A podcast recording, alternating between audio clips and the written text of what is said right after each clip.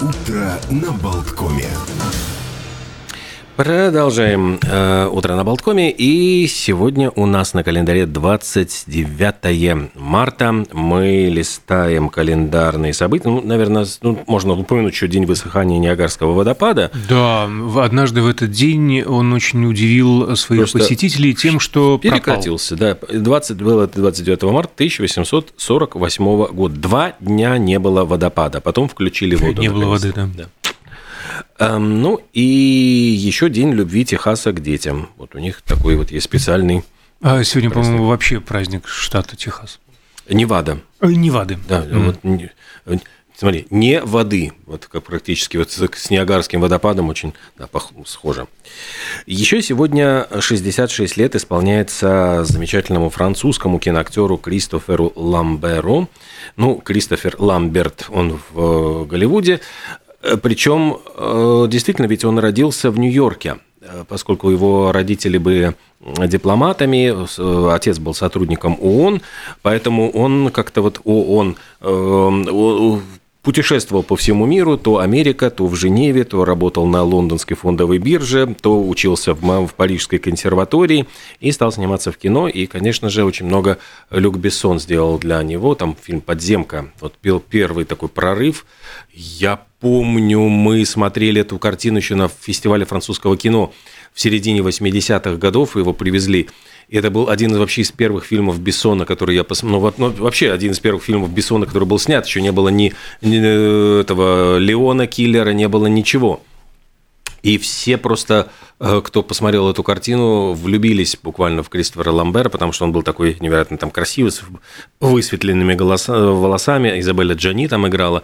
А музыкантов в подземке играл как раз вот э, Жан Рено.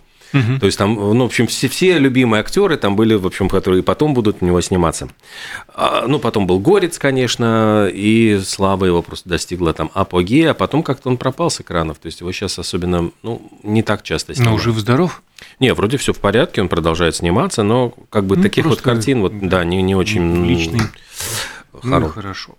А в этот день, в далеком 1696 году, Исаак Ньютон был назначен смотрителем лондонского монетного а, двора. И положили ему просто астрономическое по тем временам жалование 2000 фунтов э, в год. И ученый отнесся со всей серьезностью к этой должности.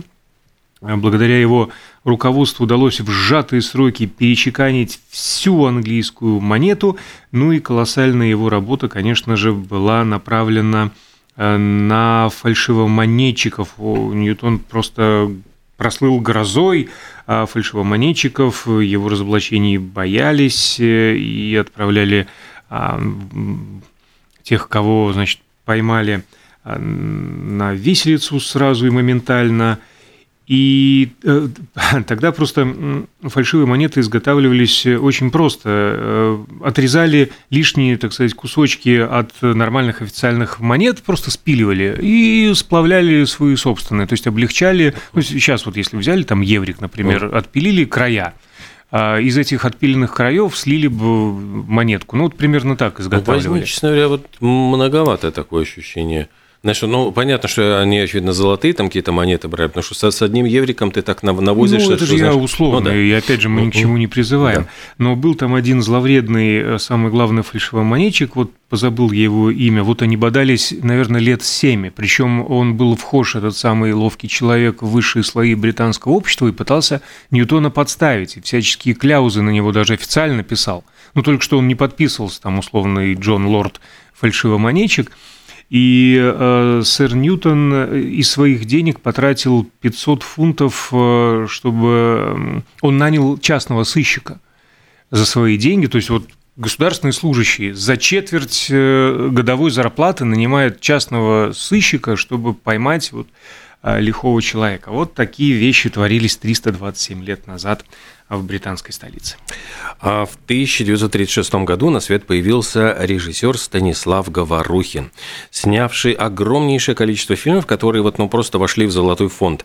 Это и «Вертикаль» с Высоцким, и «Жизнь и удивительные приключения Робинзона Круза», одна из ну, самых, я считаю, таких вот адекватных экранизаций Дефо с Леонидом Куравлевым, причем э, Куравлева многие же считали, что ну вот, у него совсем такой не, не тот типаж, а он настоял на своем и сказал, что на Куравлева можно смотреть, поскольку он будет единственным актером, который будет на протяжении всего фильма в кадре, на него можно смотреть и не устает, ну, ты не насыщаешься, то есть насколько он интересный актер. Место встречи изменить нельзя, конечно же. В поисках капитана Гранта. Mm-hmm. Ну, то есть, если вспомнить вот ну, фильмы, которые снял Говорухин, «Приключения Тома Сойера и Геккельбери Фина», Десять негритят. Десять негритят. Конечно, О. это тоже по Агате Кристи, который просто такой, ну, то так нагнетал вот ужас. Саспенс это жуткий был. Просто... Прям настоящий саспенс был. Ни а... триллер там, ни ужастик, ничего. Вот. В какой-то момент он ведь снял документальный фильм «Россия», который мы потеряли. Это вот в годы перестройки был очень, ну, действительно, такой документ эпохи, который во многом перевернул Честно, сознание людей. не смотрел. Был слишком юн. Ну, вот я помню, что ходил, смотрел прямо вот, ну... Ну, он же потом и в президенты баллотировался. Ну, да, да, да. Но у него были вот э, и критические такие фильмы, как «Ворошиловский стрелок», который вот в 90-е годы с, господи, э, с Ульяновым вот в роли дедушки, который, значит, ну вот изнасилованный. Ну, там Марат Башаров сыграл еще мерзавца, негодяя, насильника которому он подстрелил, вот отстрелил, можно сказать, мужские достоинства, как раз там, будучи этим стрелком, э, снайпером. И «Пассажирка», ну, уже, может быть, конечно, не такого калибра фильма «Конец прекрасной эпохи», вот его. Угу. Но я очень хорошо помню, что когда э, он приезжал, вот ведь и в Ригу тоже, и в беседах с журналистами он как-то вот любил повторять одну фразу. Говорил, вот я умру, и поймете вы, что был я хороший режиссер. Ну, то есть, в принципе, в, ну, в какой-то момент, я понимаю, у него были, может быть, э, знаешь, вот комплексы, что его считали режиссером такого, ну, развлекательного там или детского кино, или там э, приключенческого жанра. Он, дескать, ну, куда ж там, вот, вот есть там Тарковский, есть там... Ну, и он тем не менее, вот считал, что свое место он застолбил. И мне кажется, что это абсолютно было абсолютно Застолбил, застолбил. Вне всяких сомнений как э, группа Led Zeppelin в 1975 году, потому что в этот день одновременно шесть альбомов сошлись в британских чартах и занимали, э, ну да, в общем-то, первые места. Уникальный случай. А единственный, в свою очередь, хит номер один в США группы AB Dancing Queen в этот день, в 1977 был удостоен звания как гимн эпохи эхо.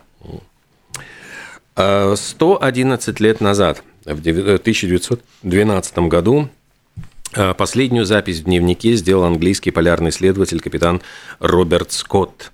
Э, хотел он достичь Южного полюса первым, и отправился вместе с четырьмя спутниками к цели, но его опередил норвежец Руаль Амундсен. Была такая драматическая у них гонка, причем Э, вот иногда думаешь, боже мой, ну вот что за вот человеческое тщеславие? Ведь они э, высадились вот в одном и том же месте, э, ну вот в Антарктиде, и практически вот их стартовала экспедиция в одно и то же время, вот две экспедиции. Что им стоило, в конце концов, помириться, объединиться и отправиться вместе? Ну, то есть, ну, разделили бы они славу вот первооткрывателя Южного полюса, ну, вдвоем, на двоих. Но нет. Вот... Ну, а потом бы началось, чью фамилию писать первый, ну, Лена или Маккартни условно. Амундсен там, потому что на А, Скотт там, потому что на С. Ну, но да. не знаю. Но вот э, произошла действительно ужасная вот эта история, потому что Амундсен э, использовал такой ноу-хау, как собак ездовых. На них он сумел добраться гораздо раньше, потому что Скотт, когда прибыл вот туда, к полюсу, он обнаружил, что Амундсен его обскакал даже на целый месяц. И когда они стали такие приунывшие возвращаться назад, э, ударила, в общем, там как-то непогода, свалился в трещину, вот и погиб лейтенант Эдвард э, Эванс, один из них, вот там была такая капитан Лоурен Отс, ушел из палатки, он, он ну, тормозил, то есть он был тяжело болен, и он сказал, господа, я пойду, прекрасная погода, я пойду прогуляюсь, и все понимали, что он уйдет просто, ну, чтобы вот где-то свалиться и замерзнуть. В общем, ну, такая, вот все эти драматические события, они были все описаны в его дневнике, и вот последний, последняя запись была, по-моему, так. Э, он написал, мы готовы идти, до склада остается всего 11 миль, но нет возможности выйти из палатки, потому что крутит снег.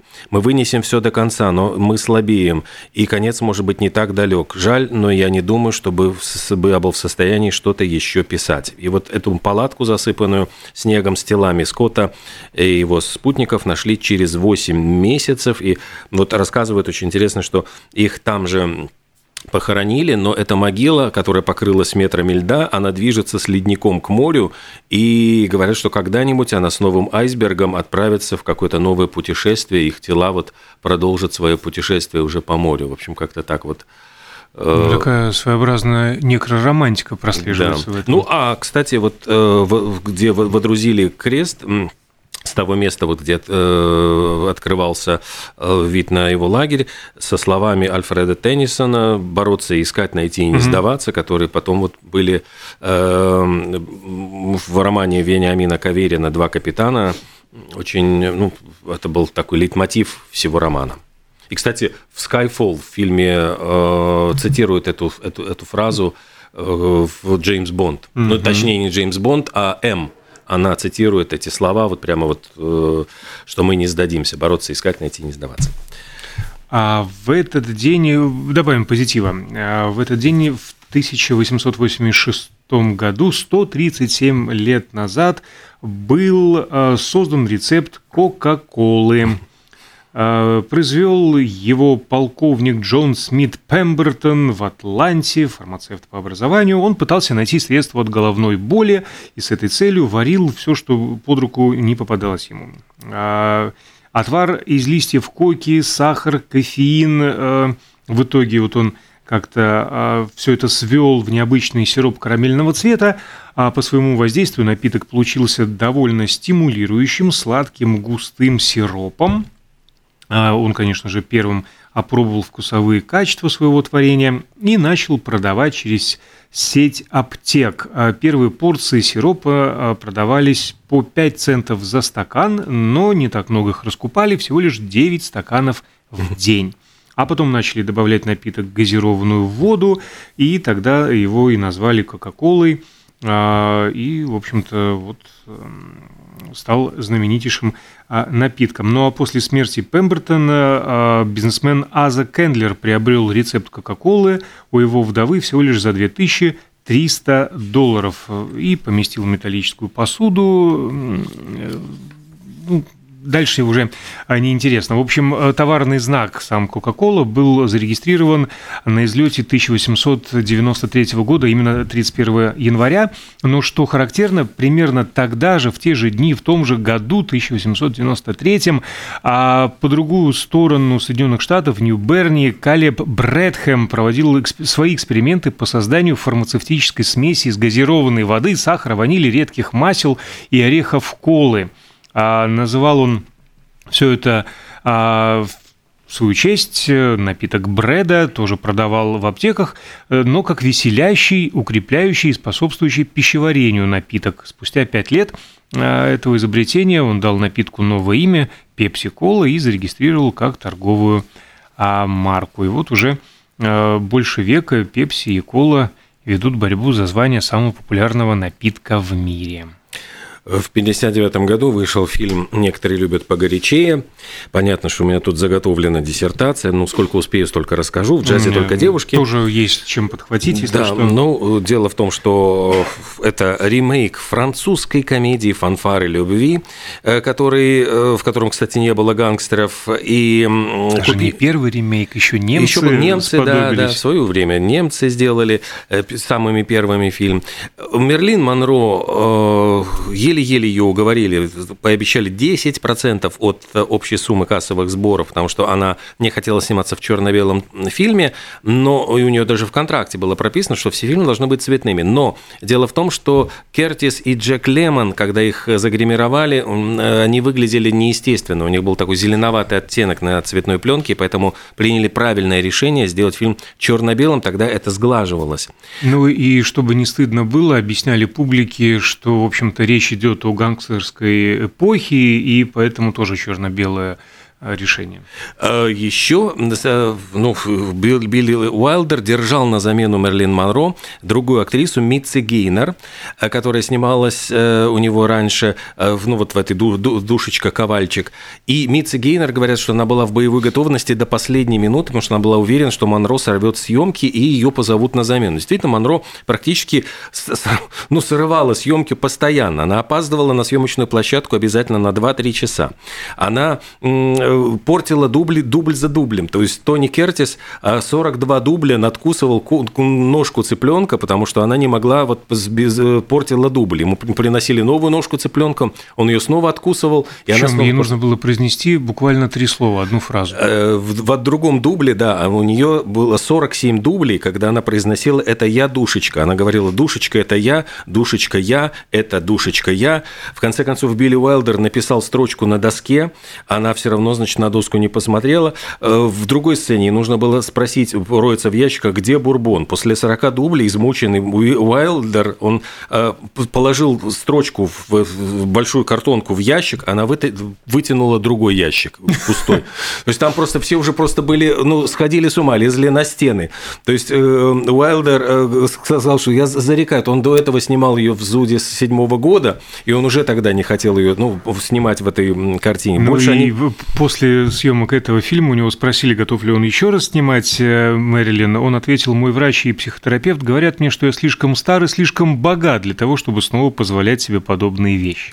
А еще говорят, что практически вот когда снимали ее телефонные разговоры, она с телефонной трубкой, прямо даже видно, вот можно посмотреть, что движение глаз показывает, что она читает просто текст, который ей вот поставили прямо перед глазами. То есть вот э, она не могла запомнить текст. Ну и забавно, что вот э, Тони Кертис и Джек Лемон, Лемон, они настолько, ну, их же хотели, чтобы они изображали женщин, действительно вжились в образ, но с другой стороны, э, говорят, ну, когда их там обучали ходить на шпильках и так далее, э, они просто логично сказали, мы же играем не женщин, мы играем мужиков, которые переоделись женщинами, то есть зрителю должно быть понятно, но то есть в этом и будет заключаться комичный эффект, то есть если мы будем абсолютными женщинами, то тогда это будет как бы, ну, неправда. У меня есть э, другая версия, на самом деле. А, во-первых, в качестве консультанта пригласили ну, да, настоящего травести... трансвестита из Берлина, и после первого дня занятий он сказал, Кертис отлично справляется, а Леван просто невозможно, у него ничего не выйдет, он все время отказывается делать то, что я ему приказываю. И, э, собственно, Лемон и объяснил угу. свою политику. Я не хочу убедительного перевоплощения в женщину, мы должны изображать двух мужиков, которым неуютно в женском а, платье. И режиссер поддержал именно а, линию Лемона. Но, а, кстати, а, описывается один случай. В образ они все-таки зашли. Однажды прямо в костюмах они отправились в соседний кинопавильон, зашли в дамскую комнату, спокойно уселись перед зеркалом, начали поправлять макияж. И проходившие мимо танцовщицы вообще ни, ни на секунду не заподозрили что-то неладное, даже поинтересовались, где девочки вот в кавычках есть, э, снимаются. Есть, да, версия, что вот э, они прошли этот тест совершенно, до другой версии они наоборот их разоблачили. Но и... все версии да, сходятся да. в одном, что а, после выхода фильма религиозные активисты Америки обвинили фильм в пропаганде гомосексуализма и трансвестизма. А еще, значит, художник по костюмам Ори Келли, когда они примеряли платье, а, сказал Мерлин Монро, говорит, а у Тони Кертис это занято получше, чем у тебя. На что Монро парировала, она распахнула блузку и сказала, да, но у него нет таких титик. В общем, эм, такой вот был факт. А еще э, забавная была история, связанная... Сейчас, сейчас, сейчас, сейчас, сейчас скажу. А, э, когда снимали сцену, вот э, объявили, когда Дафна говорит, что я помолвлена с Озгудом, mm-hmm. говорили, что вот э, зрители так хохотали на этой сцене, что они заглушали просто все, что дальше происходит, и поэтому э, сцену чуть ли не пересняли именно с тем, чтобы добавить паузы. Вот, Пересняли да, и добавили вот паузы, и маракасы маракасы. Маракасы, чтобы вот именно э, была... Ну, строчки, ну, чтобы были слышны, да. реплики. Ну, чтобы дать, что... дать зрителям отсмеяться вот именно на вот этих моментах. Потому что смех заглушал эти реплики, да. А, кстати, мы не произнесли название, рабочее название э, картины было «Не сегодня Джозефина». А вот этот «Some Like It Hot», э, некоторые любят погорячее, это вообще строчка из американской детской э, песенки и имеет отношение, вот дай бог памяти, то ли к рисовой каше, то ли кукурузной, ну что-то в этом роде. Что некоторые любят погорячее, некоторые похолоднее, а некоторые вообще с шампиньонами, потому что они так полезны, об этом мы рассказывали буквально недавно. Да, ну и говорят, что про Билли Уайлдера, несмотря на то, что он так ругался про, ну, в адрес Мерлин Монро, он отдал ей должное и говорит, ну, что касается опоздания, говорит, ну, вот моя тетушка Мини, никогда не опаздывала. Но кто бы стал платить за то, чтобы посмотреть на мою тетушку Минни? То есть, ну, в общем, да, ну, звезды могут опаздывать, но заменить Мэрилин Монро было невозможно. Невозможно ничем заменить паузу в нашем эфире. Сейчас вот э, музыка, новости, реклама, все как вы любите. А скоро мы вернемся.